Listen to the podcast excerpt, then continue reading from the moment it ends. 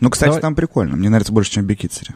Ну, там гриль и другая еда. Мгм. Ну, не, ну, типа, опять секта же, концепция стояла такая же. Ну да. Здравствуй, палестинская кухня. Сейчас мы это сейчас уйдет опять, знаешь, вот, ну будет нихуево, кстати, если уйдет в такое же обсуждение. Мы вчера как с вчера мы с Колей типа. записывались, и сначала тоже такие какие-то вопросы, э, какие-то события обсуждаем, а потом дошло до того, что где лучшие шашлыки в Питере, и да. Но я не Я про барвинок вам- рассказал. А, Или это секрет был? Мы ну, можем барвинок нет, но я тебе хочу сказать, что я никому не, не сдаю свои места, то есть я могу тебя туда отвезти, но где они находятся, хуй скажу. И я один раз водила Вальдеса в блинную, в которой вообще никого не водила, никогда в жизни, кроме себя. И там, конечно, блинчик с селедочным фаршем, это Бля. отвал пусси просто, вообще пиздец. Ну, будь хорошо себя вести, я вас туда свожу. И шашлыки свои самые классные я вам, ну, могу отвезти только пешком. Ну, А я, там. кстати, напрочь забыл, где лучшие шашлыки вчера. Ты очень уверенно доказывал про какие-то два места. Не, ну просто места, я- я- места. Блять, я полтора года живу в Петербурге, как я нахуй могу уверенно доказывать? Я Скоро просто знаю то, уезжаешь? что... Нет. А, Нет, спасибо. Я пока, я пока вас Да. пока останусь. Это Паша, Паша, как, ну, когда в Новосиб приезжает, и мы вместе записываемся, он тоже отхватывает постоянно. Да, блядь, я 8 лет в этом подкасте отхватываю постоянно, потому что у меня нормально с самоиронией, блядь, я а не ты из обижаюсь. Новосиба? Никогда там не была очень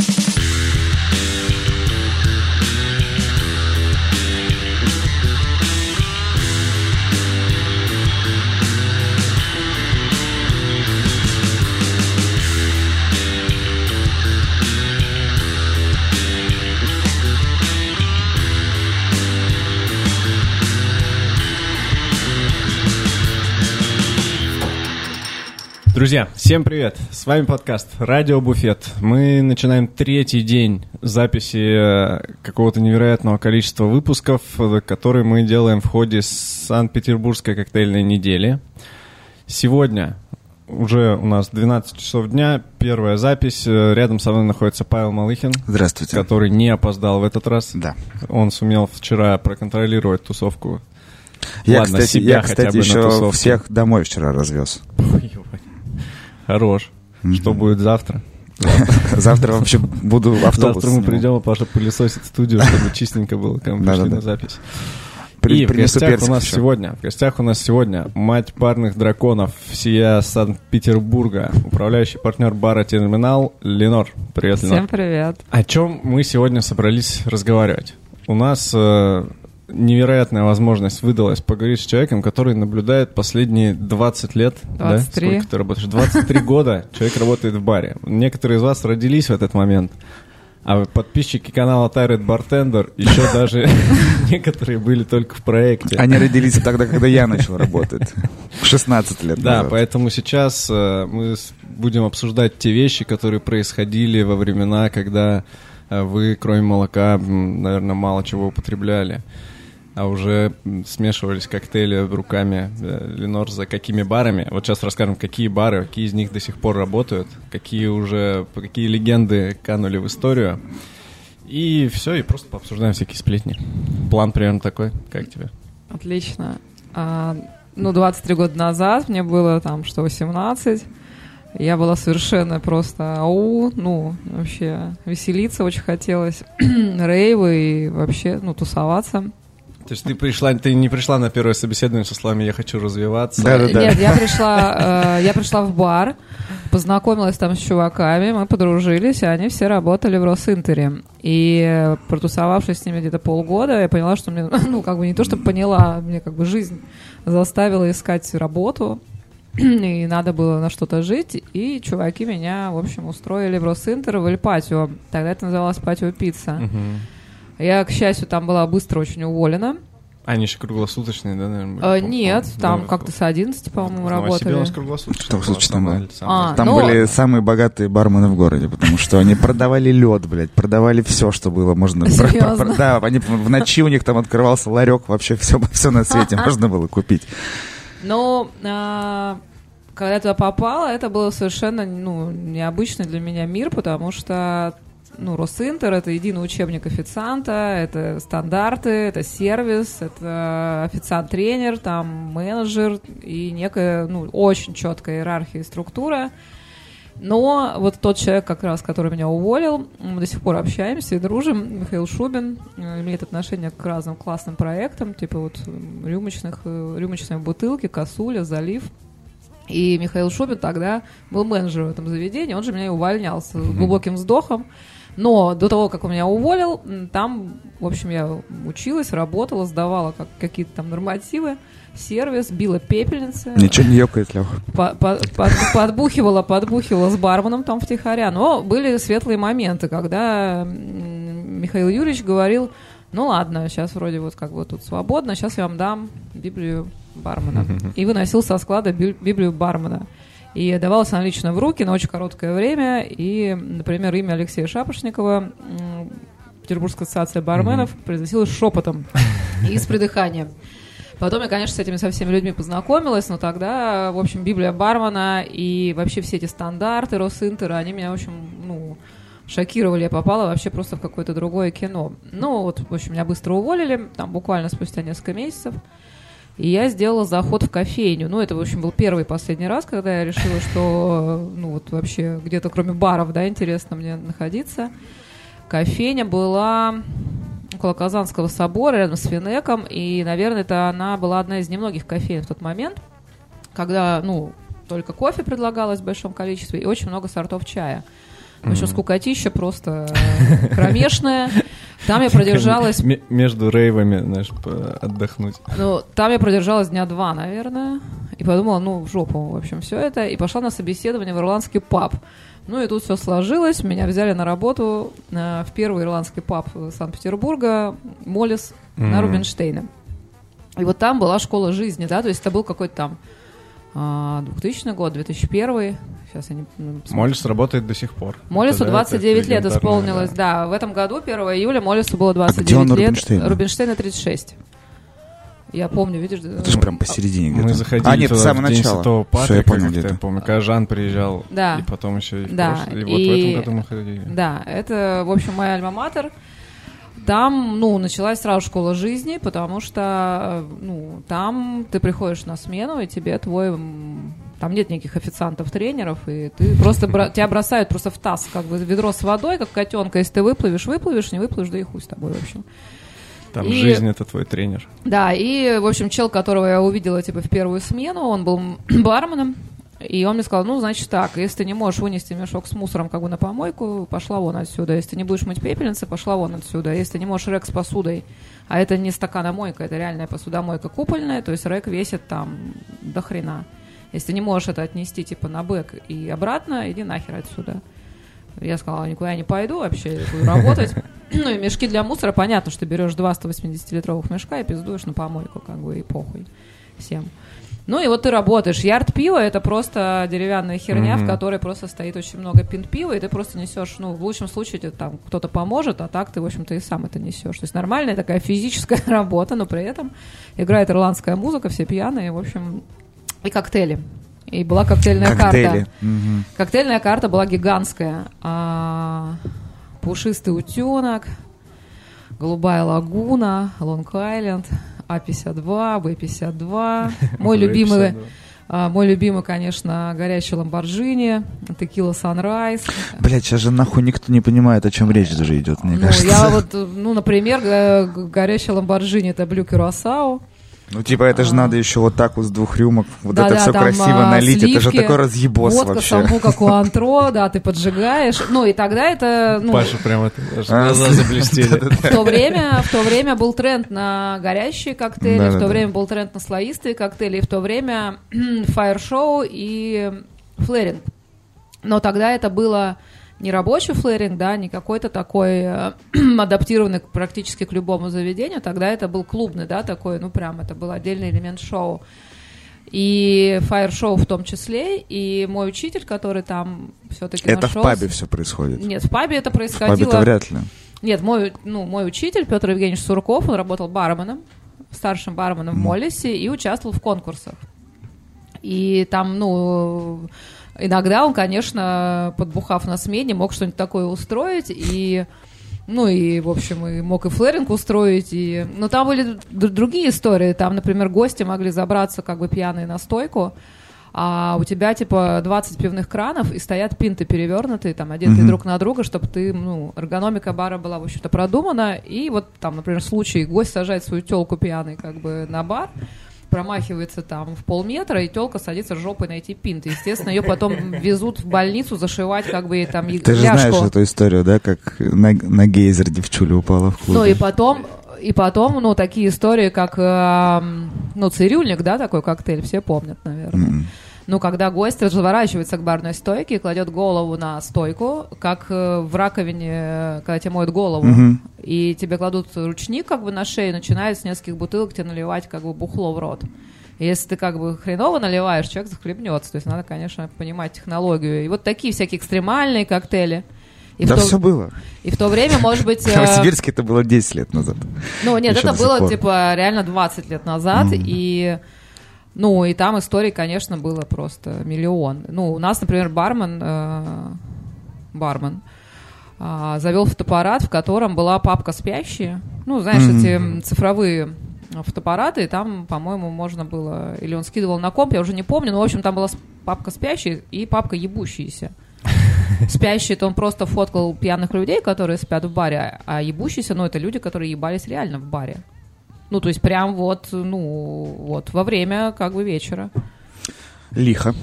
У нас было такое, когда появился только Инстаграм, э, выкладывали все фото каких-нибудь тоже mm-hmm. спящих людей на улицах с хэштегом «маньяк в городе». И если по нему переходишь, получалась история убийств, э, типа таких, знаешь, просто тела разбросаны по всем углам, во всех. Но люди умели отдыхать, и, в общем, никто не стеснялся. И, ну, и Моллис, в Моллисе пять лет отработала. Я очень люблю пиво и ирландские пабы теперь. И ирландскую музыку. Ну, были клубы, уже появлялись нормальные классные места, и ну, тогда был просто бум, бум рейв, рейвов и диджеев и всего такого, и микс-дринки потом начали, ну, начали пить все микс-дринки, мохито и там джин-тоники в большом количестве. То есть, ну, потом, спустя там Э, пять... А, ты вот, а ты в Моллисе поняла, что ты такая, я в баре, все. Ага, вот этот вопрос, да? А, ну, не приходя в сознание, я поступила в институт, работаю уже год в, в, в пабе. Но первые два курса института я вообще слабо помню. Ну, вообще там. Ну, потому что помимо того, что ты работаешь, ты еще должен тусоваться. То есть ты, ну, не можешь после работы поехать домой. Это что за херня? Ты закрываешь папу и едешь э, к своим друзьям дальше, которые, если у тебя пап закрывается в три, то есть люди, которые до шести работают uh-huh. в клубе. И ты едешь еще в клуб, uh-huh. и потом до шести тусуешься. Был отличный клуб «Пурга». И вот мы закрывали Моллис, шли в Пургу до 6 утра там, потом закрывали Пургу и с друзьями шли в Диккенс. А Диккенс это был английский паб, но он открывался в 8.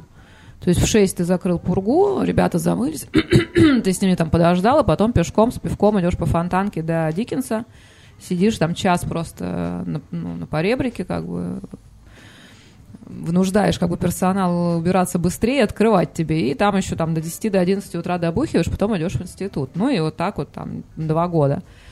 И потом, где-то в середине своей карьеры там в Молисе я перестала бухать на смене, потом Следующая ступень как бы от ракеты отвалилась и перестала пить после смены в баре. Уже ехала только куда-то пила, потом уже перестала ехать. Ездить в, в бары и клубы после смены шла домой спать и выпивала только в выходные. Ну и вот в этот момент я начала задумываться, да, что вообще. Поскольку я училась в институте кино и телевидения, я подумала, ну ладно, сейчас я тут, значит, поработаю, диплом, значит, защищаю и валю в Москву, там, значит, в киношку, работать в киношку. Ну и тут меня увольняют. Ну, там была конфликтная ситуация, я очень категоричный человек, который, а, ну, если чувствует как бы свою правоту, то, в общем, никакого... Никаких компромиссов. Да, ну, на тот момент ты просто тебе, там, а, тебе 25 лет, какие компромиссы? Есть только черное и белое, когда тебе 25 лет. И в итоге А на пятом курсе института я прихожу работать в клуб Achtung Baby. Ну, мне вообще повезло на такие места, ну, не очень стандартные, да, можно сказать, чуваки. это- Achtung Baby. Да, Мгм. это так называется альбом группы U2. И люди, которые открыли клуб Achtung Baby, они имели очень большой культурный бэкграунд. Александр Жуков, он совладелец Dead Poets э, в данный момент, и Алексей Рыба, он же Олег Фиш, он был э, родоначальником клуба Fish Fabrique, который тоже до сих пор существует. Очень андеграундное место. И эти люди были вообще супер. И когда они открывали клуб Achtung Baby, им все говорили, бля, что за название, какая-то херня. И мне вообще повезло работать в таких местах дальше, когда все говорили, да, блин, что за концепция, это шляпа какая-то, потом тебя все копируют. Или что, блядь, за название, потом это название рассредотачивается, там, трансформируется в Radio Baby, еще куда-то. Ну, то есть, как бы мне, мне всегда везло на места, которые были всегда в авангарде, и всегда были неочевидны, и никогда не были мейнстримом. И вот мне 26 лет, значит, я становлюсь управляющей клуба Achtung Baby. А, Со мной вместе в команде работает э, барменом 19-летний Иван Лешук, например. И, вот это первое место работы. А, И, ну, и все, я забываю, что я учусь в институте. Ну, вот на- Когда начался ней- неймдропинг э, на Иване Лешуке, наверное, сейчас только все такие врубились. Ага, вот Тогда это настолько. было, да. 2000 2007 год, 2007 год, 19-летний Иван Лешук. А, ну, Ну, я, кстати, тоже пошел первый раз работать в бар в 2007 году. ну вот Иван Лешук тоже в 19 лет Ну, я начал постарше. карьеру. Я в девятом классе был. 21, наверное, 4 Ну, и у нас работали, да, в Ахтунге чуваки, которые, типа, в 11 классе учились. То есть они учились в 11 э, в пятницу они выходили из школы, садились на электричку, они были из области, приезжали в Питер, работали барбэками.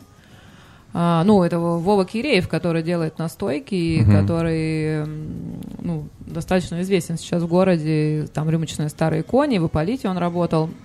И вот Владимир Киреев, да, он был в 11 классе.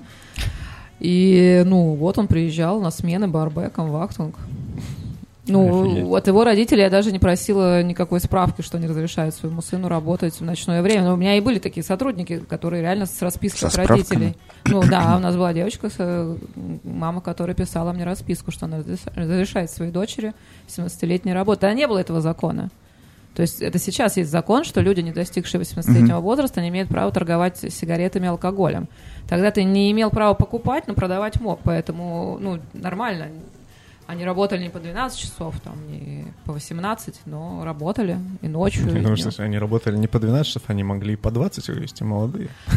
Ну, в целом, да, я с удовольствием беру на работу сотрудников, которые говорят мне, что будут работать 7 дней в неделю, но а, буквально недавно у меня был с моим ну, коллегой разговор, когда я его вызвала с выходного, ну, так получилось, что какая-то подучая случилась, там все сломались, заболели, там скейтеры, велосипедисты попадали, в общем, там со своих транспортных средств, и, в общем, вызывают этого парня в бар, а, и он что-то там капризничает, я говорю, подожди, ты себя сюда продавал как э, чел, который может работать 7 дней в неделю. Он говорит, ну да, но не в свой же выходной.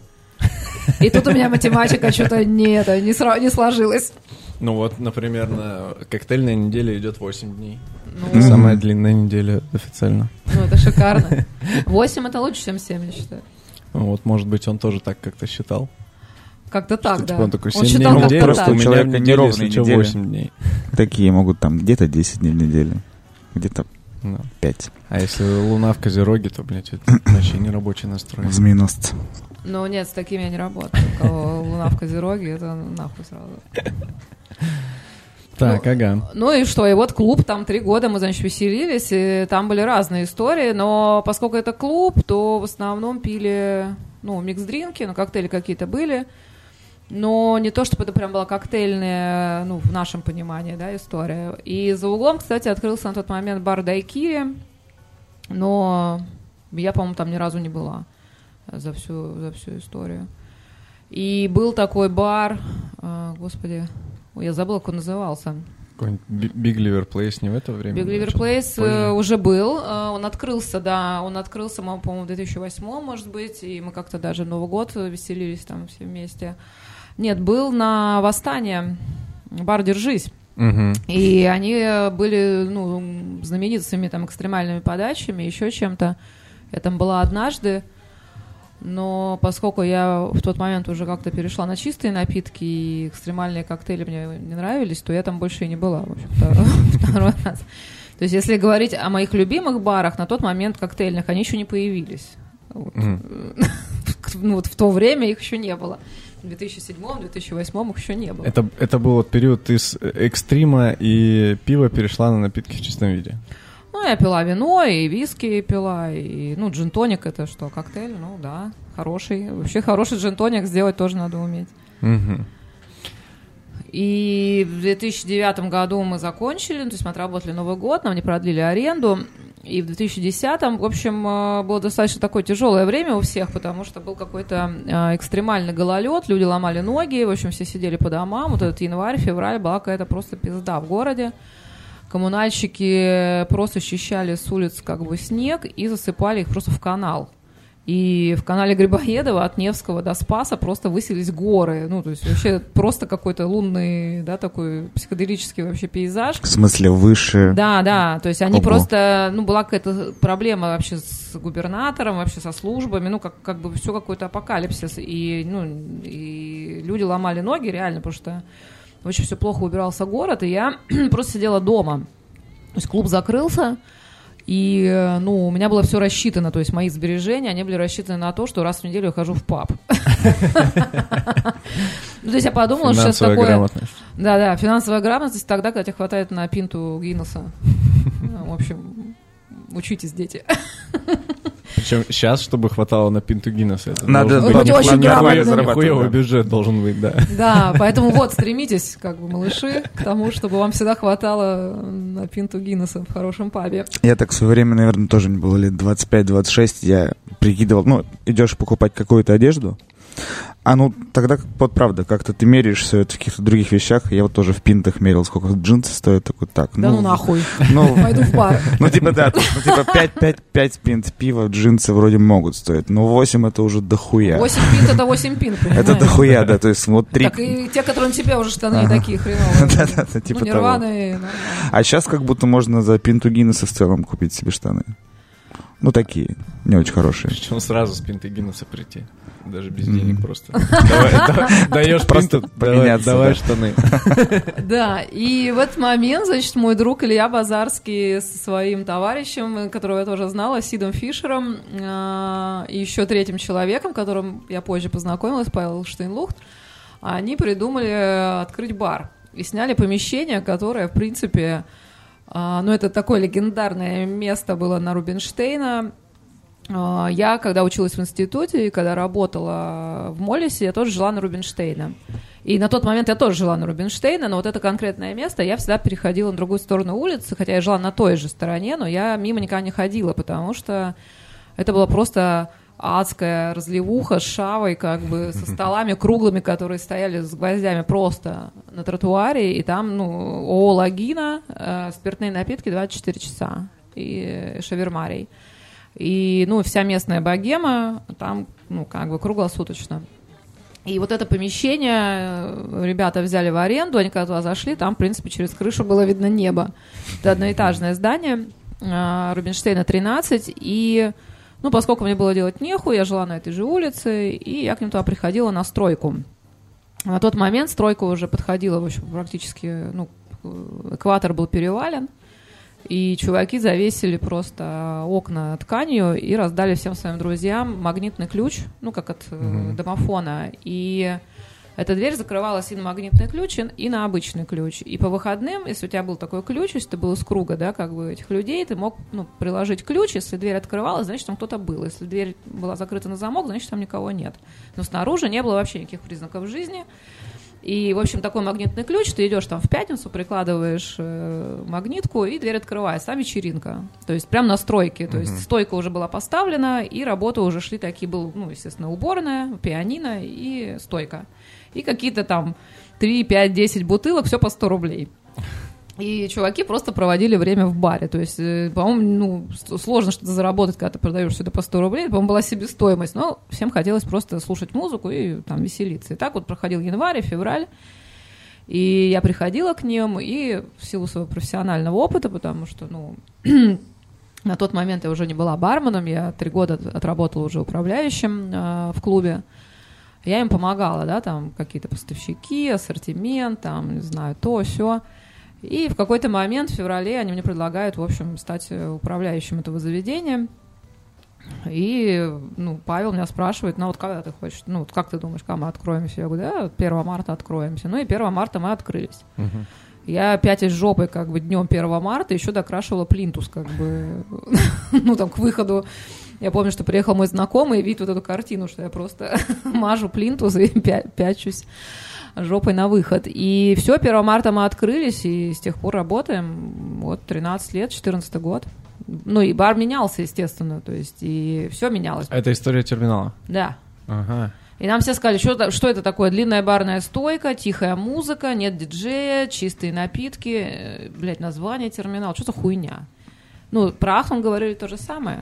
Я просто сказала, Ахтун открывался, тогда уже были экспатские бары, да, то есть э, там Анна Кристин Альберс, такая немка, да, приехала, и в э, симбиозе с Антоном Белянкиным они открыли клуб «Дача» на, на Думской. И тогда, вот тогда, в 2000, там, каком они открыли, ну, это какие-то вот 2003, может быть, год, 2004, тогда это тоже был пиздец, потому что как это, бар, где нет еды, бар, который работает каждый день с 6 вечера, и каждый день диджей, это Всё. типа что такое? И, этого- кальянов нет. Да, и кальянов нет. Кальянов тогда, кстати, не было. Тогда еще не было, да. Был, был чайный дом с кальянами, это было приличное заведение, оно до сих пор, кстати, работает, и дай бог им там процветания.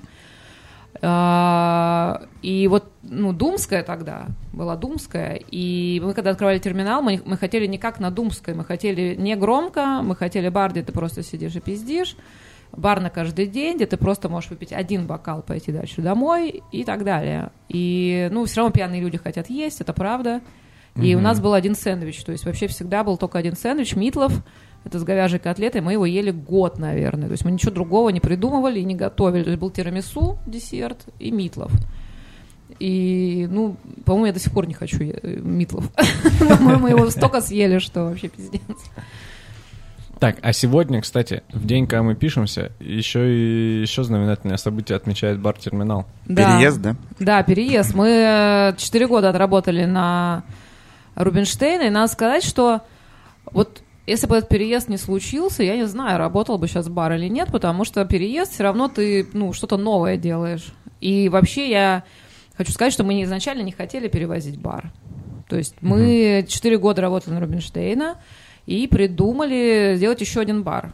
И хотели такой больше винный, ну не винный, а виноградный. То есть мы хотели больше там всяких виноградных штук, там, ну все, что с виноградным спиртом, да, то есть не только винный бар. То есть мы не хотели винный-винный, мы хотели все вот там Типа бренди, пор- портвишка. бар, да, портвейны, все там, короче, хересы, вот такого очень много мы хотели, и мы начали искать помещение, и, по-моему, даже дали интервью, что от команды терминала вот сейчас что-то такое планируется. И в этот же момент параллельно получаем как бы известие, что нас закрывают, потому что ну, собственнику понадобилось это соби- ну, со- помещение. Мгм. А мы уже ходим, ищем для того нового, второго бара как бы помещение. И мы такие, ну, наверное, эпоха терминала закончилась, мы просто переворачиваем эту страницу, открываем вот то, что мы хотим. И, ну, не было такой идеи, что мы сейчас все перевезем. И тут мы находим помещение, которое по геометрии прям очень похоже на терминал. И вдруг один, там один из учителей говорит, а давайте, может, терминал здесь откроем. Я была очень, ну, как бы, ну, не уверена, в замешательстве. Я думала, что, блин, это вообще мертвечина, ничего не получится. Но в итоге он получился другой, потому что мы забрали только барную стойку, э, кофева- кофемашину и вывеску. Все остальное мы построили новое, поэтому ну, другая мебель в зале, другая стойка, ну, в смысле бэк, да, полки и так далее, все другое вообще. То есть только, только стойка, только кофеварка и только вывеска. И я даже избегала ну, приходить на стройку, мне казалось, что, блин, это все как-то вообще не получится. И когда уже все после клининга, то есть я работала в соседнем доме, э, там у чуваков сидела снова там. И э, по самые последние дни я прям боялась заходить в бар, потому что мне казалось, что это, блин, ну, ну вообще, ну это очень странно, когда ты перевозишь бар. Вот прям очень странно. И когда я зашла, я поняла, что это вообще другой бар, и он классный. Ну, то есть, да, это терминал, но это другой терминал. То есть, ну, никто не будет сравнивать. И, вот на, и на новом месте он уже сколько? Девять. Девять лет. Да, 9 лет. Да. Офигеть. Ну, сегодня 9, да, ровно. Сейчас просто все, кто, э, ну, весь этот рассказ занимал минут 20, например, Да. но это 20 лет за 20 минут. Ну, не, я могу рассказать в целом... я- я к тому, э, что оно звучит так, ну вот я поработала там, поработала сям, и потом вот управляющий, и все. Сейчас э, люди приходят через там три месяца, они такие, я уже три месяца работаю барменом, можно я буду управляющим? Ну, э, это тупиковое... Преисполнился опытом. Это тупиковое мышление, потому что, ну, я и барменом могла бы работать 23 года, и в целом, ну, я жалею, может быть, об этом, что это не сложилось. То есть я, может быть, жалею о том, что у меня не сложилась карьера именно бармена, потому что барменом последний раз я работала в Ахтунге в 2007 году. Мгм. То есть сейчас любой мой барбек быстрее меня работает.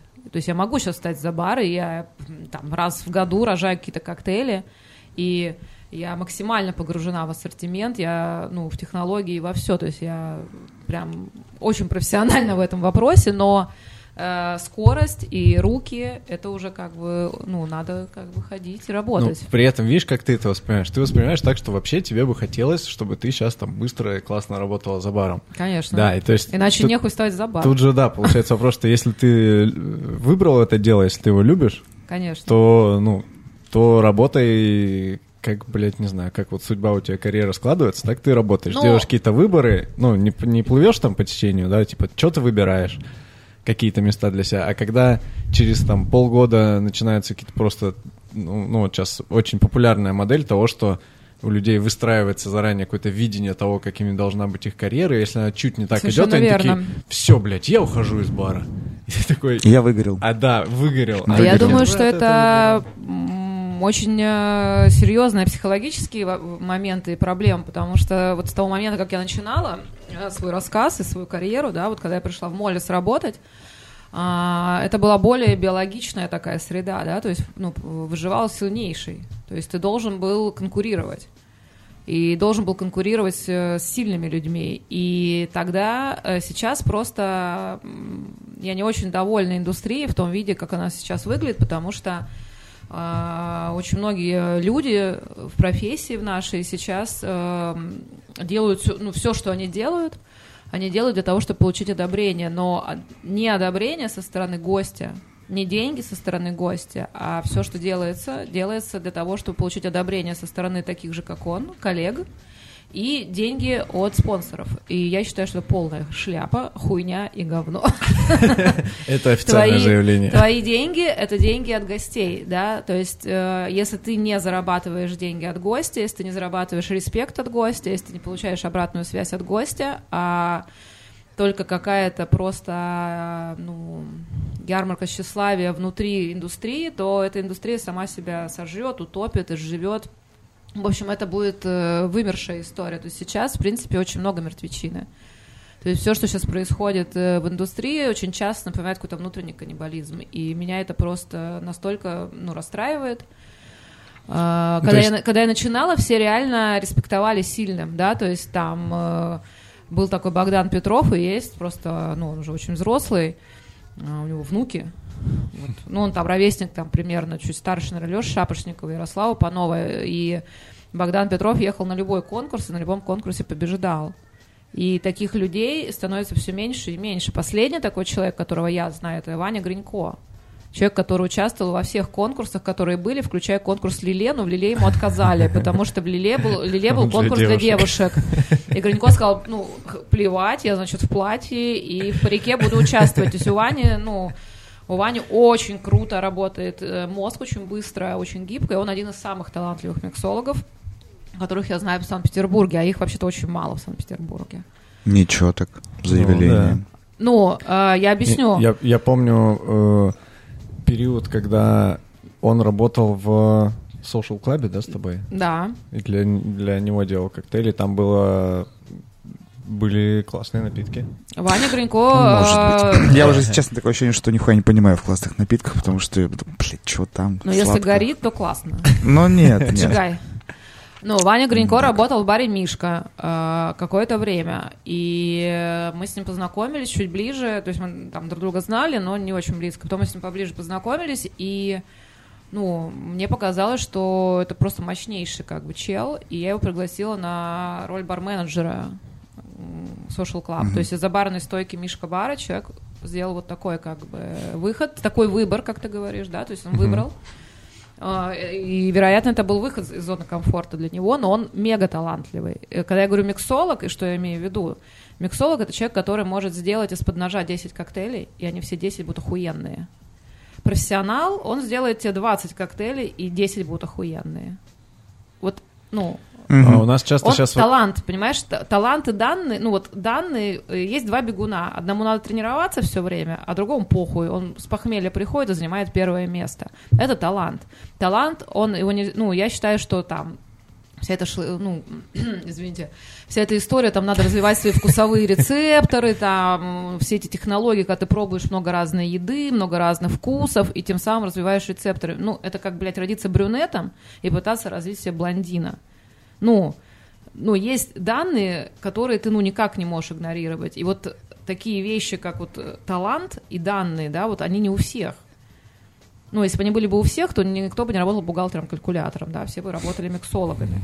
И вот Ваня Гринько один из немногих э, в Санкт-Петербурге, и когда он периодически переезжает в Москву, то есть он повышает уровень двух, как бы, городов, он очень талантливый, да, и его коктейли супер. И человек, который, ну, он на уровне, на уровне тела чувствует, понимаешь, что вот это с этим, понимаешь, он смешивает Джек Дэниелс и кинзу, и это пиздец как вкусно. Ну, например. Ну, в, ну, в нужной пропорции, естественно, не просто. Ну, у него, да, э, у- мне, мне нравится, что у него всегда такой подход, он как бы, он делает как чувствует, и он такой, типа, вот это, кажется, будет заебись. И Да. все. И все такие, а почему ты это сделал? Он такой, да потому что это вкусно, блядь, и все. Ну, поехали, поехали в ритмы И- тогда. И у него, полу- и у него получается. Там, да, там. Я типа, тоже был недавно. Это не обязательно сложно, не обязательно еще Кстати, как-то, но... Ритм типа, единственное место, где я сидела под колонкой, и мне было заебись. Ну, кстати, да, потому что я пошел разгулять с собакой на севкабель, и я, наверное, там часа три просидел просто на вот этой катухе, которая Да. у них рядом стоит, ну, чуть подальше, чтобы не дубасило. И пил пивко, классно. Но я была в джин-тоник. дожде, мы сидели внутри, прямо около колонки. Было Вот, вообще нормально. Так вот, и возвращаясь к Ивану Гринько и конкурсам, то есть, наверное, из э, последних, как бы, по-моему, говорила не в микрофон, да, до этого? Ну, Да не, неважно. вроде нормально было, я смотрю периодически по приборам. Ну, Хорошо. Ну, в общем, Ваня Гринько — это человек, который один из последних, кто участвовал в куче конкурсов, и совершенно нормально.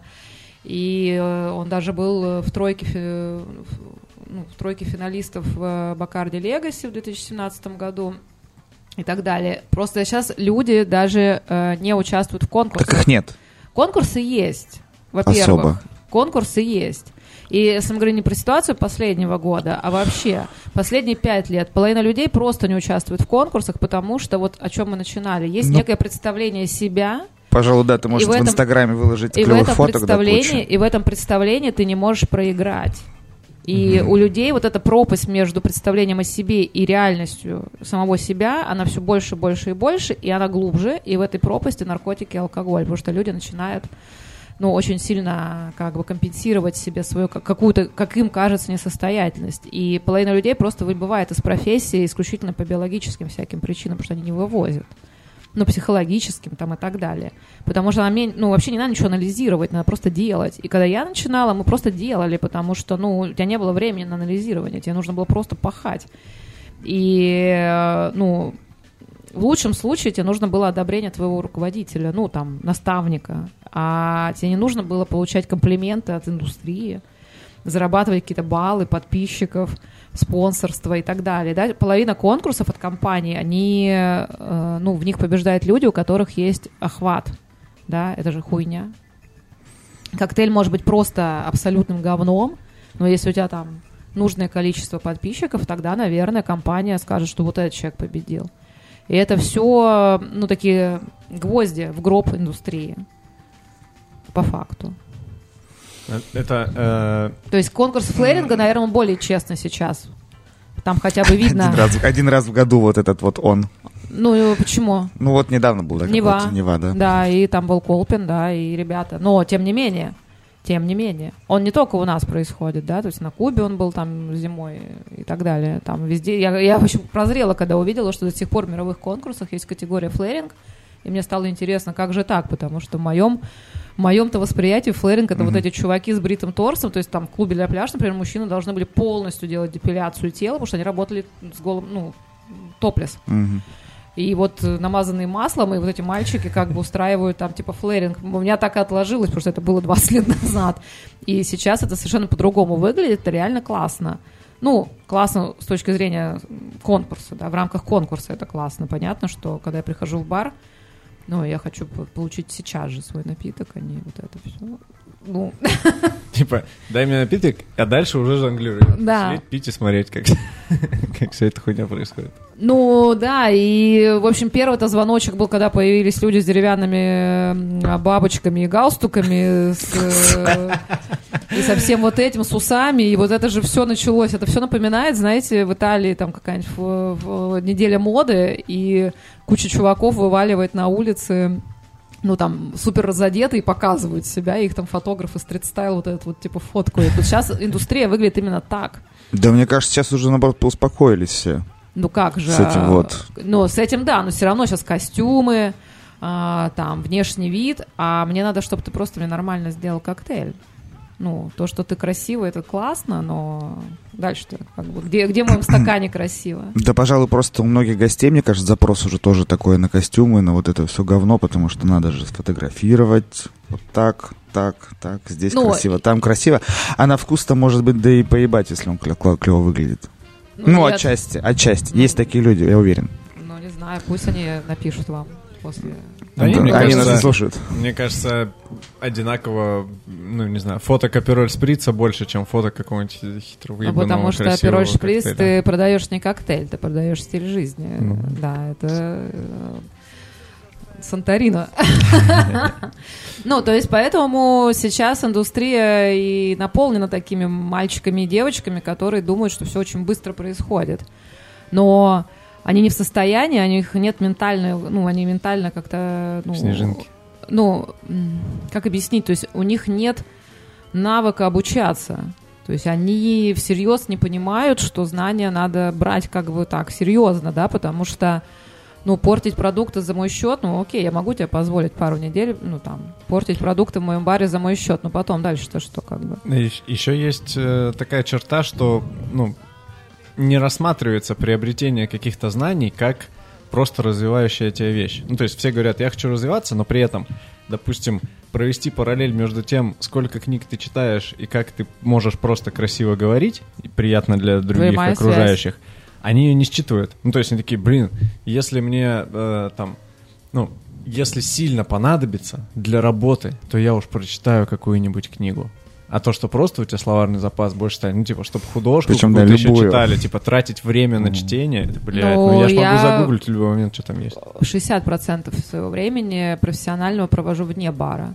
Потому что если я буду ходить только на работу, у меня очень сузится, очень быстро как бы сузится кругозор и а, внимание, энергия, оно будет все как бы в одном месте, и тогда не будет никаких свежих идей, вдохновения, никакого не будет. Поэтому, конечно, ну, кому что нравится, вот тебе нравится спорт, да, ты там живешь в спортзале, ну окей. Можно работать э, через тело, да, влиять на, на мозг, также можно мозгом влиять там, на тело. Это, ну, вещи как бы одного порядка. Но я, в общем, такая спортивная, поэтому я хожу в кино, в музей, читаю Да, книги. сказал Ленор, при- приехав на запись с йоги. Ну, это тоже.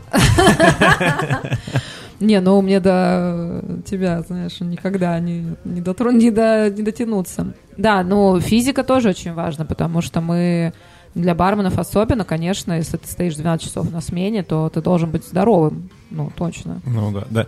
У меня даже сейчас я вот еду, я беру всегда с собой, у меня эти, блядь, аппликатор Кузнецова. у Всегда меня, со мной тоже. У, у меня ролик, чтобы раскатывать э, Да. МФР, все вот это затекшее, и я это все делаю, я такой, блядь, а почему в 21 год, когда я за баром херачил по 14 Не часов, было Виталия Колпина. не было, да, ни, ничего а там, Виталий Колпин мне- сам, потому что за баром в тот момент херачил в клубе или где. Кто бы мне подсказал это, и я бы, блядь, не разваливался в 30, э, чтобы собирать себя опять в зале. Но у меня, кстати, в Да баре... что вы говорите, блядь, разваливаться Но у в меня, в, Мо- у 30. меня в Молисе уже, кстати, были коллеги, которые ходили в зал, и которые мне делали замечания, что вот так нельзя поднимать, как бы, вот так нельзя наклоняться. Ну, эргономика бара очень важна, конечно, потому что пояс собачьей шерсти никому не нужен. Компрессионные колготки. Ну да, поэтому... М.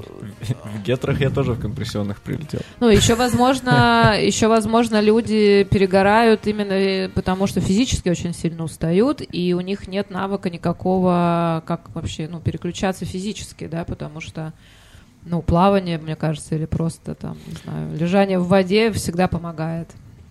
Да, вообще, ну, любая физическая активность, она же добавляет энергии, а тут люди, ну, вот они херачат... Без, без движения херачат нет смены, и движения. такие, я устаю на работе. Пойду Как- как запухаю и вырублю, вырублю солей еще немножко. Да, как сдохну. ты еще спортом занимаешься, это же невозможно. Вот если бы я не работал, я бы, наверное, тоже бы вот что-нибудь там в зал пошел. Но я не могу, потому что я работаю на сменах. А это, блядь, замкнутый круг, в котором ты, ну, Конечно. только хереешь. Ну, Мне Лю- добавляет энергии поспать. Заебись. Нет. сон это важно, да. Но я еще думаю, что с одной стороны, конечно, ну там тяжелая работа, морально, ну мы еще про это даже не начали говорить, про профессию как бы человек-человек, да, то есть мы говорим просто пока про внутреннюю, Мгм. да, историю, про физические нагрузки, а то, что ты, ну там приготовил бар, там все кеги уже потрогал, там все сделал, открываешь дверь, и тут начинается совершенно другая дискотека, к тебе приходят гости, и тут начинается как бы другая нагрузка, которую тоже не все могут вывозить, потому что это вопрос границ, вопрос реакции, вопрос там распознавания типов личности, там, ну, периодически, там, с- супер редко когда-нибудь, там, я со своими коллегами, когда я работала в целом на весь холдинг, потому что мы же не только терминал открыли, мы перевезли терминал, и боссы тут же, ну, Илья Базарский, он очень хотел себе шаверму. И как мы, мы только открыли терминал, они тут же берут помещение на Рубинштейна, и открывается Бикицер там через несколько месяцев. После Бикицера мы открываем Social Club, после Social Club Бикицера Новой Голландии, потом Баба Гануша. Ну и, в общем, это все время, и персонал был очень молодой, и ну, перегревались, потому что, ну, пьяные люди ведут себя в баре, ну, как бы отвратительно, и, конечно, ну, такой тип лекции или тренинга про распознавание типов личности и коммуникацию с гостем тоже, наверное, полезно иногда как бы рассказывать. Но неплохо, если бы люди, которые идут в эту профессию, отдавали бы себе сами отчет, ну, отчет в том, могут ли они вообще общаться с людьми. Потому что иногда просто я вижу на разных барных там мероприятиях, или, по-моему, это я проходила мимо какого-то бара, я увидела у чувака из бара футболку «Я ненавижу людей». Может, это метаирония такая. Ну, в жопу он пусть ее засунет, мета-ирония. Если ты пришел в бар на работу, то ну, уже не можешь как бы, да, по-другому. И очень часто люди, да, просто ломаются, потому что им вообще не надо в эту профессию, вообще не надо. И надо сказать, что э, когда я начинала работать, э, эта профессия не была такой медийной, не была такой модной. Потому что сейчас это супер модно. То есть сначала это стали шеф-повара, то есть несколько лет назад а, ну, шеф-повар стал уже такой. То есть сначала это были диджеи. Мгм. Давайте Да. прямо скажем, да, были школы диджеев там. Ди- Диджей был еще отдельный же разряд промоутеры клубов. Арт-директор какой-нибудь, знаешь, типа, я, я делаю раз в месяц вечеринку здесь, я ебать в рот арт-директор. Если ты арт-директор, все хотят с тобой дружить, конечно. Ну. И диджеи. Диджеи, ну, реально суперзвезды. И, Ну, тогда было играть сложнее, ладно, к слову. ну, с винила, а не с флешки, Да. как минимум, да. И были школы диджеев. И, ну, потом, ну, там, несколько лет назад, да, а, шеф-повар, да, то есть э, рестораны стали развивать уже личность, личностный бренд, да, своих э, шефов.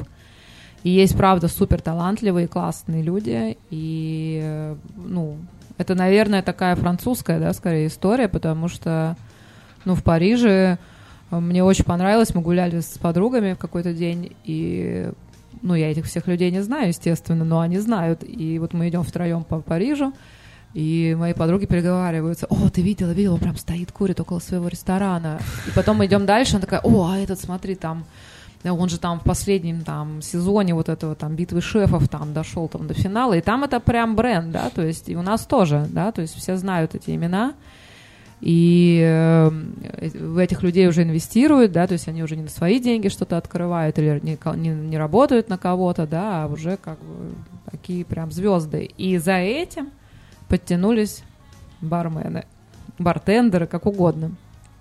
И я думаю, что владельцы баров не обладают такой популярностью, как э, люди, которые у них работают на позиции там бренд-бармена или барменеджера.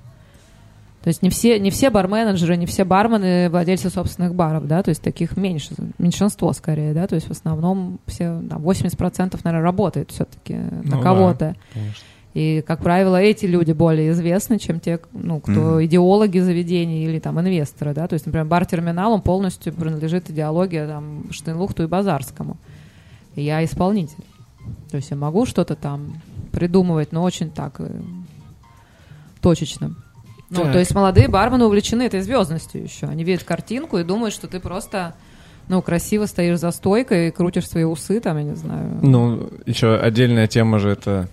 А чё вы так вот напали на эту хуйню? Ну, Да ну это как шляпа, бы, потому ну, понятно, что- что просто вот, допустим, там ты начинал, да, да и ты начинал, такого не было возможности так делать просто, Как? и все. Ну вот так вот выебываться клево. Крутить усы свои за баром. Да не... эм, Трогать волосы, трогать лицо, трогать свою одежду за ну, баром просто это, нельзя. Даже это, допустим, Нельзя себя трогать, понимаешь, когда ты работаешь за стойкой. А, Паша, знаешь, почему так говорит? Потому что у него усы у и него- борода. У него были такие усы, прям, блядь, воском. Я не буду пить коктейли из рук человека, который только что себя трогал. Да, понятное дело, то, Ну, что там какая-то гигиена а и прочее. а дело в том, что люди, у которых есть усы и борода, всегда себя трогают за лицо. Я не трогаюсь за лицо всегда. Ну, Ну, а просто я сижу, я сижу. Типа я, я бошку подпираю просто Нет, кулаком но- и все. Я- На самом деле я шучу, но просто в какой-то момент эти люди стали только усы. Да, Да не, ну это уже все прошло, как бы Нет, понятное помимо дело, было усов и ты было. еще должен хорошо работать. Вот что. Да, а и- когда тебе все время потрачено на воск для своей, усы- для своей бороды, то ну кто коктейль Ну, мне будет типа я отдавать? к тому, Класс. то, что, возможно, просто, во-первых, не было возможности, там не было такого количества соцсетей, всей этой репрезентативной Слава вот этой хуеты. А, и, возможно, не было запроса. Правда, у гостя такого. А сейчас, мне кажется, все еще ходят посмотреть на красивых. Типа того, там какие-то люди Ну, э, это ключевой стоят. момент. э, Ты правильно говоришь, абсолютно. Когда я тусовалась, да, когда я ходила на рейвы и вот это все, ты должен был выебнуться так, ты должен был так нарядиться на вечеринку, чтобы на следующей вечеринке к тебе подходили люди и говорили, бля, я помню там тебя Мгм. вчера или там неделю назад. Люди наряжались, люди готовились, чтобы показать себя. Сейчас э, это просто такой насильственный воеризм, да, люди ходят смотреть на кого-то. Ну вот, Себя да. никто не показывает, то есть это реально, а, реально так. Ну, просто уебищ стало больше, понимаешь? Людям страшно себя показывать, им проще смотреть. Ну, все вот эти соцсети, да, у меня, честно тебе признаюсь, практически все мои знакомые личные в соцсетях, они в режиме мьют, сторис и посты, потому что, ну, мне честно не очень хочется подсматривать за ними. Я подписана на какие-то публичные аккаунты, типа баров, там, заведений, там, ресторанов. Мне, мне это интересно. Вообще, кстати, много кто сейчас, я даже на, не помню, какую-то лекцию недавно слушал о том, что там был тезис, что очень много сейчас э, людей не ведут соцсети, но смотрят. Типа, а- они будут, они просмотрят каждый твой, вот ты, допустим, выкладываешь сторис. Расследование по лайкам еще, да. Они, да, они все просмотрят, но у них у самих там типа пустые профили. То есть они сами ничем не делятся, но они заходят посмотреть. То есть э, используют Ну соцсеть пос- поскроллить, посмотреть, да, и типа. Да. Если раньше было ты каждый зашел в Инстаграм, сфотал свою еду, выложил, ну условно, Ну да. или там что-нибудь кота сфотал, выложил, то сейчас большинство людей они заходят посмотреть на тех, кто что-то выкладывает. Это как я, да, есть. типа? Ну, типа, не, просто я не смотрю и ничего не. Да, Это как будто какая-то такая штука, как э, Просто- какая-то социальная ответственность. Ты должен иногда там что-то делать. Потому... Ну, типа, я, я не умер. Вот, это, типа, смотрите. Я думаю, что социальные сети для некоторых людей это вообще форма психоза. Ну, поскольку а, ну, нет реальной жизни, как правило. И ну, некоторые люди выкладывают просто какие-то диалоги, там они, ну, ну, это же вообще ненормально, да, когда ты в камеру, непонятно кому, что ты пытаешься А, как- записать и выложить там в сторис, и по факту многие же, ну, трясут своим личным бельем, да, вот этим, ну, ну, не знаю. Я, я в общем, не, не стремлюсь, ну, э, постичь... Лайфстайл-блог, все такое. Не, не- не стремлюсь постичь всю эту историю, мне она не близка, я вообще за ограниченное общение и общаюсь только с теми людьми, которые, ну, могут что-то ну, как-то улучшить мое состояние, да, а не ухудшить, поэтому и в, и в, реальной, в реальной жизни, да. Ну, если это- кому-то нравится. У нас соцсети есть, то есть у терминала есть соцсети, они появились в 2017 году. И по факту я преследовала только одну цель, когда мы заводили Инстаграм и Фейсбук, получить обратную связь там от гостя. И однажды это пригодилось, мы уволили сотрудника. Потому что нам э, какие-то люди, я не знаю их лично, они мне написали, ну, нам написали э, в Фейсбуке, что вот они зашли в бар, и там вот с ними произошла вот такая ситуация. Мы им написали, «Этот человек э, только что был уволен, спасибо, приходите. Ну, то есть, или там люди что-то забыли в баре, они не всегда могут найти телефон, да, они могут написать. А пьяные люди всегда все забывают в баре. Так, сейчас там- все, все эти, все маркетологи, которые говорят, что без соцсетей э, не может существовать бар. Я всегда Ну-ка, считала, блядь, что сарафанное радио, сарафанное радио лучшее, потому что, ну, соцсети... Нет, У тебя послушайте. много подписок на бары вообще. У меня, э, ну, мне кажется, штук 50 есть. Ну, я в том числе, мне, много. мне Мне интересно. кажется, у меня вообще ну, нет. видишь, у меня-то у нас предвзятое мнение на этот счет, и есть интерес смотреть за какими-то определенными местами, барами. Ты смотришь, Мгм. как там меняется меню, как что вообще, как у них выглядит еда, как у них выглядят Ну, напитки. Я подписана на те бары и рестораны, которые меня веселят, там, вдохновляют, и ну, какие-то там в Мексике, в Америке, во Франции. А, ну вот на такие, может быть, да. Ну, есть просто Я имею в виду, с очень которых ты ходишь. А. Вот постоянно, типа, нет, такого нет. Не, если смотреть за тем, Я типа, это имею в виду, А я Не, не, практически, такого нету. ну, я не хожу никуда. Я хожу в несколько баров только в Санкт-Петербурге, там, в три примерно. И мне, ну, в общем, чего, я и так туда хожу. Чем мне быть Ну вот, я к тому, то, что, типа, а нахрена тогда, если там, условно, ты гость, и ты не следишь за инстаграмом ну, баров, это в вообще, ты ходишь, кажется, типа, Тема еще на три часа, мне кажется, если мы сейчас возьмем рассуждать, а, а зачем Ну, существует контент. ну, гость, он бывает постоянный, и бывает новый. И новый гость, наверное, он... наверное, посмотрит что-то. Да, ну, Ну, я для не нового знаю. как визитка, типа какая-то, условно. Может, может в картах там забить и посмотреть какие-то фотки, а может в соцсети зайти. Но некоторые люди в Санкт-Петербурге, они, например, собирают негативные отзывы и постят их про свои бары. О, вот это для меня как раз. Потому что там, конечно, иногда бывает э, просто, ну, ты прям, ну, не можешь поверить, что это реально вот человек вот, ну, взял, написал такую хуйню. Ну, Слушай, ну, а я бы хотел, знаешь, вот таким завершающим блоком пробежаться по... Ты сказал, там, ты ходишь там в три места. Вот, Да. какой-нибудь составить... э, все же, кто приезжает в Санкт-Петербург или кто вот слушает наш подкаст, это в основном люди из барной индустрии, да, и они ходят в модные какие-то места, которые у всех на слуху, да. ну и даже не модное, типа, ну вот то, что у всех на слуху, да, есть определенный там перечень каких-то мест в Петербурге, куда они ходят, там, не знаю, какие-то коктейльные бары, еще что-то. А давай накидаем подборку топ таких э, каких-нибудь легендарных или андеграундных мест, которыми ты можешь поделиться. У тебя есть те, которыми ты не делишься, Да, есть, которые лично э, мои. вот, а есть те, которыми ты можешь поделиться и сказать, вот вы сходите, посмотрите на самый старый паб, или зайдите, посмотрите вот на это место, потому что оно тоже такое достопримечательность. Ну, э, Или, а сюда, это легендарное место, сюда не заходите, потому что пизды получите, скорее всего. Нет, такие места, э, они не легендарные, это любые, любые места. Ну, самые старые я так, наверное, не вспомню, и ну, их уже, может быть, и нет, но... Ну, конечно, Молес мне очень нравится, да, такой паб, да, это самый первый ирландский паб, э, которому 29 лет. Также я люблю Диккенс. Летом я очень люблю в Диккенсе быть на Фонтанке 108, потому что там большая терраса. Мгм. И очень удобно просто сидеть пиво пить, э, а лучше сидр. А, из очень старых мест, э, наверное, это украинские или белорусские.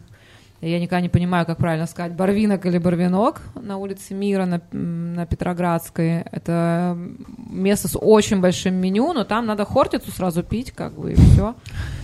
Ну, то есть там вот, э, что там, язык, грибочки. Ну, это такой вот, ну, бывает такое настроение, когда ты не хочешь идти ни в какой коктейльный бар, а хочешь прийти и вот... э, Ну, есть место, которое просто обычное, но классное, но оно просто... Я просто про него могу рассказать, а про, про свои самые любимые не расскажу. Есть кафе «Горка» в Таврическом э, саду.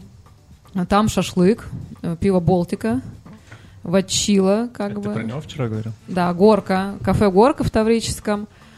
Ну, я очень люблю всяких друзей из Еревана, в Пышечную отвезти на Большой конюшиной, она же Пышечная на Желябова, ну, потому что там, правда, самые вкусные пышки, и там вот этот знаменитый мем, да, там можно мне что-то там, латы, да, бариста уже готовит.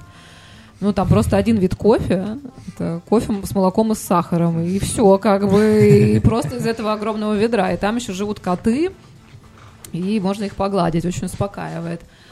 А, есть... Э, есть еще... Блин, вот из баров есть на углу, э, как называется, канал, господи, Адмиралтейский канал, это вот где остров Новая Голландия и площадь Труда. Там прям на углу площади Труда этого канала, э, с другой стороны от острова Новая Голландия, есть кафе Новая Голландия. Вот ему там, наверное, 30 лет. Ну, это такая вот рюмочная. Mm-hmm. Из э, любимых рюмочных, вот, например, Владимира Коврижных, есть рюмочный «Маяк».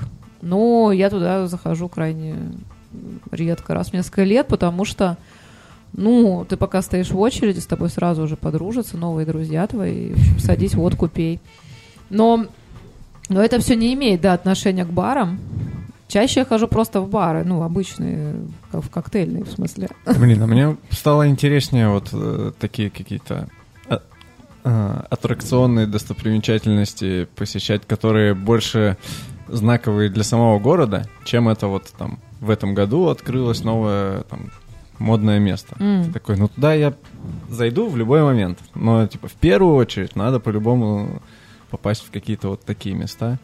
Ну, есть э, шашлычка под сортировкой, под сортировочным мостом. Они начинали вообще, когда мы туда ездили 23 года назад, это была палатка Балтики с пластиковыми столами, с клеенкой. Сейчас это просто уже такое стационарное здание с большой вывеской у карьера.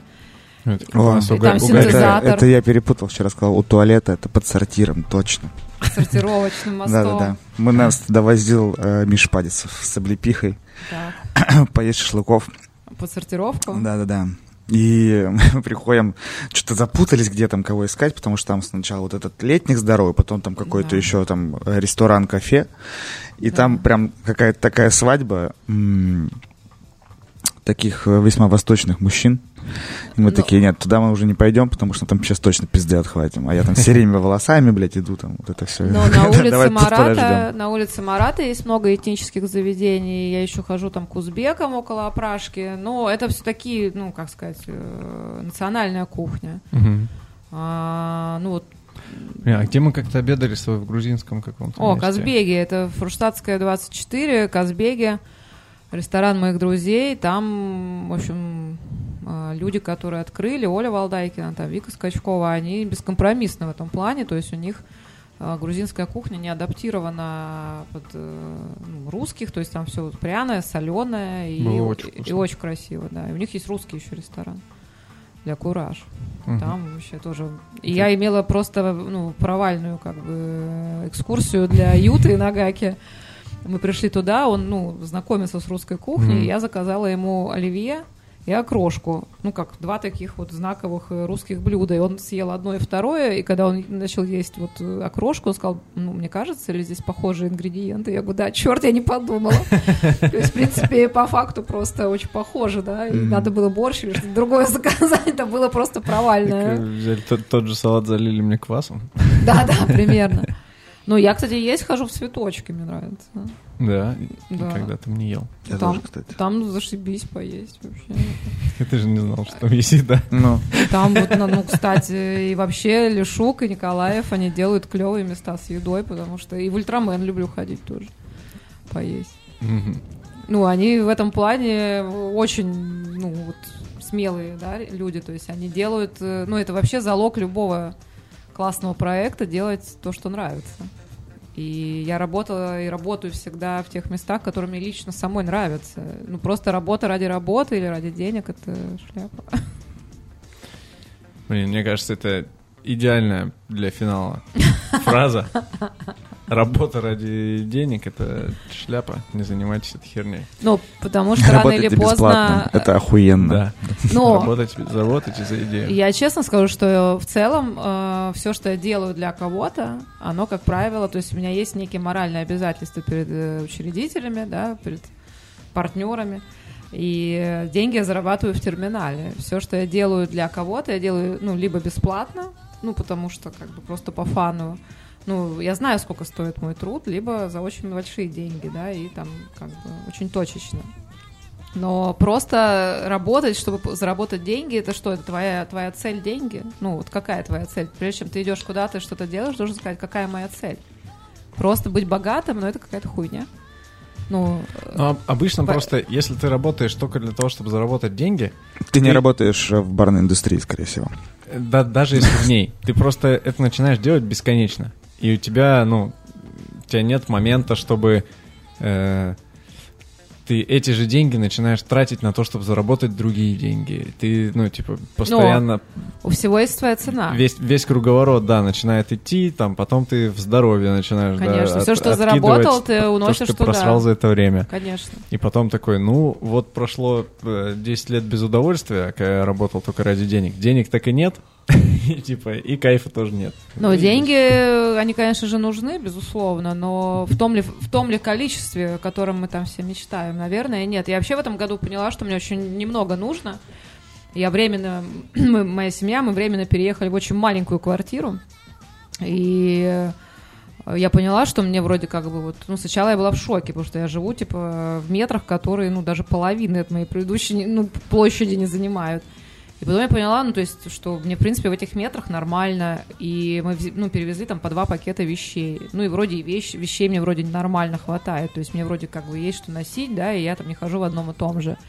И вообще в этом году такие вот мысли, что, в принципе, мне немного нужно. Ну, вот лично uh-huh. для вот такого материального мне немного нужно материального, но а, нематериального мне нужно все больше и больше. То есть мне нужно больше удовлетворения, больше счастья, больше там хороших эмоций, меньше плохих. И это вот такая мысль вот этого года у меня, например.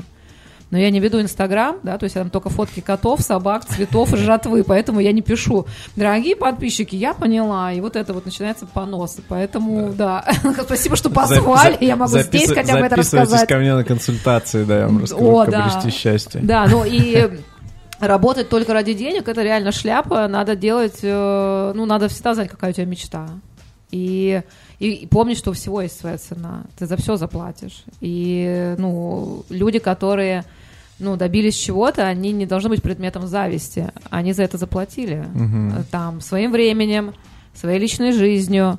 Когда ты чилил на скейте со своими друзьями, там где-то на поребрике, они пахали, да, когда ты там замолаживал каких-то баб в баре, они как бы пахали и так далее. То есть у всего успеха тоже есть своя цена. И люди, вернемся да, к началу, когда люди к тебе приходят и говорят, я три месяца уже работаю тут барменом, а когда я буду там, я не знаю, владельцем бизнеса, ну, они не должны так мыслить, потому что они-то как бы на чиле, а владельцы бизнеса нет. То есть ты вышел с работы и, и забыл.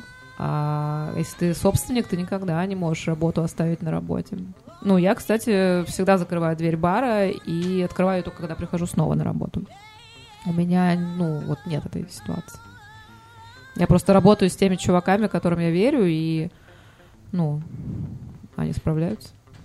Ну, у тебя же такая очень старая, стабильная да, команда, по-моему, у тебя редко кто-то вливается новый. Ну, за последний год у меня уехало три человека. Ну, это... Но у меня, слушай, у меня совершенно уникальная ситуация с персоналом, потому что бар-терминал работает 14 год.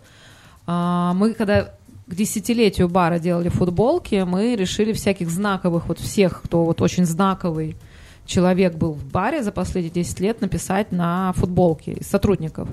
И там набралось 30 человек хм. за 10 лет. И это только которые, ну, там, классные, вот прям вообще. То есть там не было всех, кто работал. И я все равно охренела, потому что это очень много, очень много. И, и, как я говорю, что бывших не бывает. То есть сейчас в терминале, например, работает Кирилл Ульянов, а, Влад Желудев, Алексей Терентьев. Эти люди, которые, ну, типа, сто лет назад вышли как бы из э, основного состава работников бара «Терминал», но в том или ином виде они все равно возвращаются. Иногда они туда приходят работать, потому что они перегрелись на, там, на своей предыдущей работе, и они запутались, им там надо наполниться, да, там энергией, и, естественно, они наполняются, когда ты общаешься с гостем. Uh-huh. То есть, когда, если ты нормальный бармен, что ты как бы делая что-то, всегда подходишь к гостю и спрашиваешь там, как ему и что, и получаешь фидбэк. И если ты действительно нормальный бармен, то тебе всегда говорят, бля, классно, супер, это вкуснее этого вообще, там, было только молоко матери, и ты, конечно, наполняешься. Ну, тебя хвалят, Мгм. там, все довольны, и, ну, там, через какое-то время ты готов снова идти куда-то, что-то там, сдвигать какие-то горы, проекты и так далее. Э, Там, например, с Владом Желудем так получилось, что у меня что-то развыебывался один сотрудник, я был быстро уволен, и Влад говорит, ну я могу тебе помочь, там, не знаю, две недели, пока ты ищешь человека. И прошло три года, Влад раз в неделю выходит. Но опять же, это прикол, потому что когда ты отстоял много лет за баром, потом ты уже бар-менеджер, потом ты уже владелец собственных баров, но наркотик остался наркотиком. Тебе все еще хочется встать за стойку. И поэтому ты приходишь в бар, в котором вообще все родное, где ты с закрытыми глазами можешь тусоваться, и раз в неделю, ну, получать Ну, это это, такое, да, удовольствие. это же кайф. Да. Даже я выхожу за стойку иногда, так, на полчаса. Ну, потому что это, если ты действительно в этой профессии, если это действительно твое, то у тебя это не вызывает там стресса и отрицательных эмоций, а приносит только радость. Мгм. Поэтому у меня есть, да, такие, ну, у меня просто звездный золотой состав на данный момент. Кайф, кайф. Шо, спасибо тебе большое, Ленор. Мы, И вам. мы долго шли к этой записи. Мы уже договаривались э, много раз. Да. Ну, видишь, никаких ужасных историй не случилось. Да, ужасные истории э, останутся. Без микрофона. Шашлычки. э, Как там? В Таврическом. Да, в Таврическом. Все, это был подкаст «Радио Буфет». Ленор, Павел Малыхин, Алексей Челей. Всем пока-пока. До свидания. Пока. Вот, видишь, ты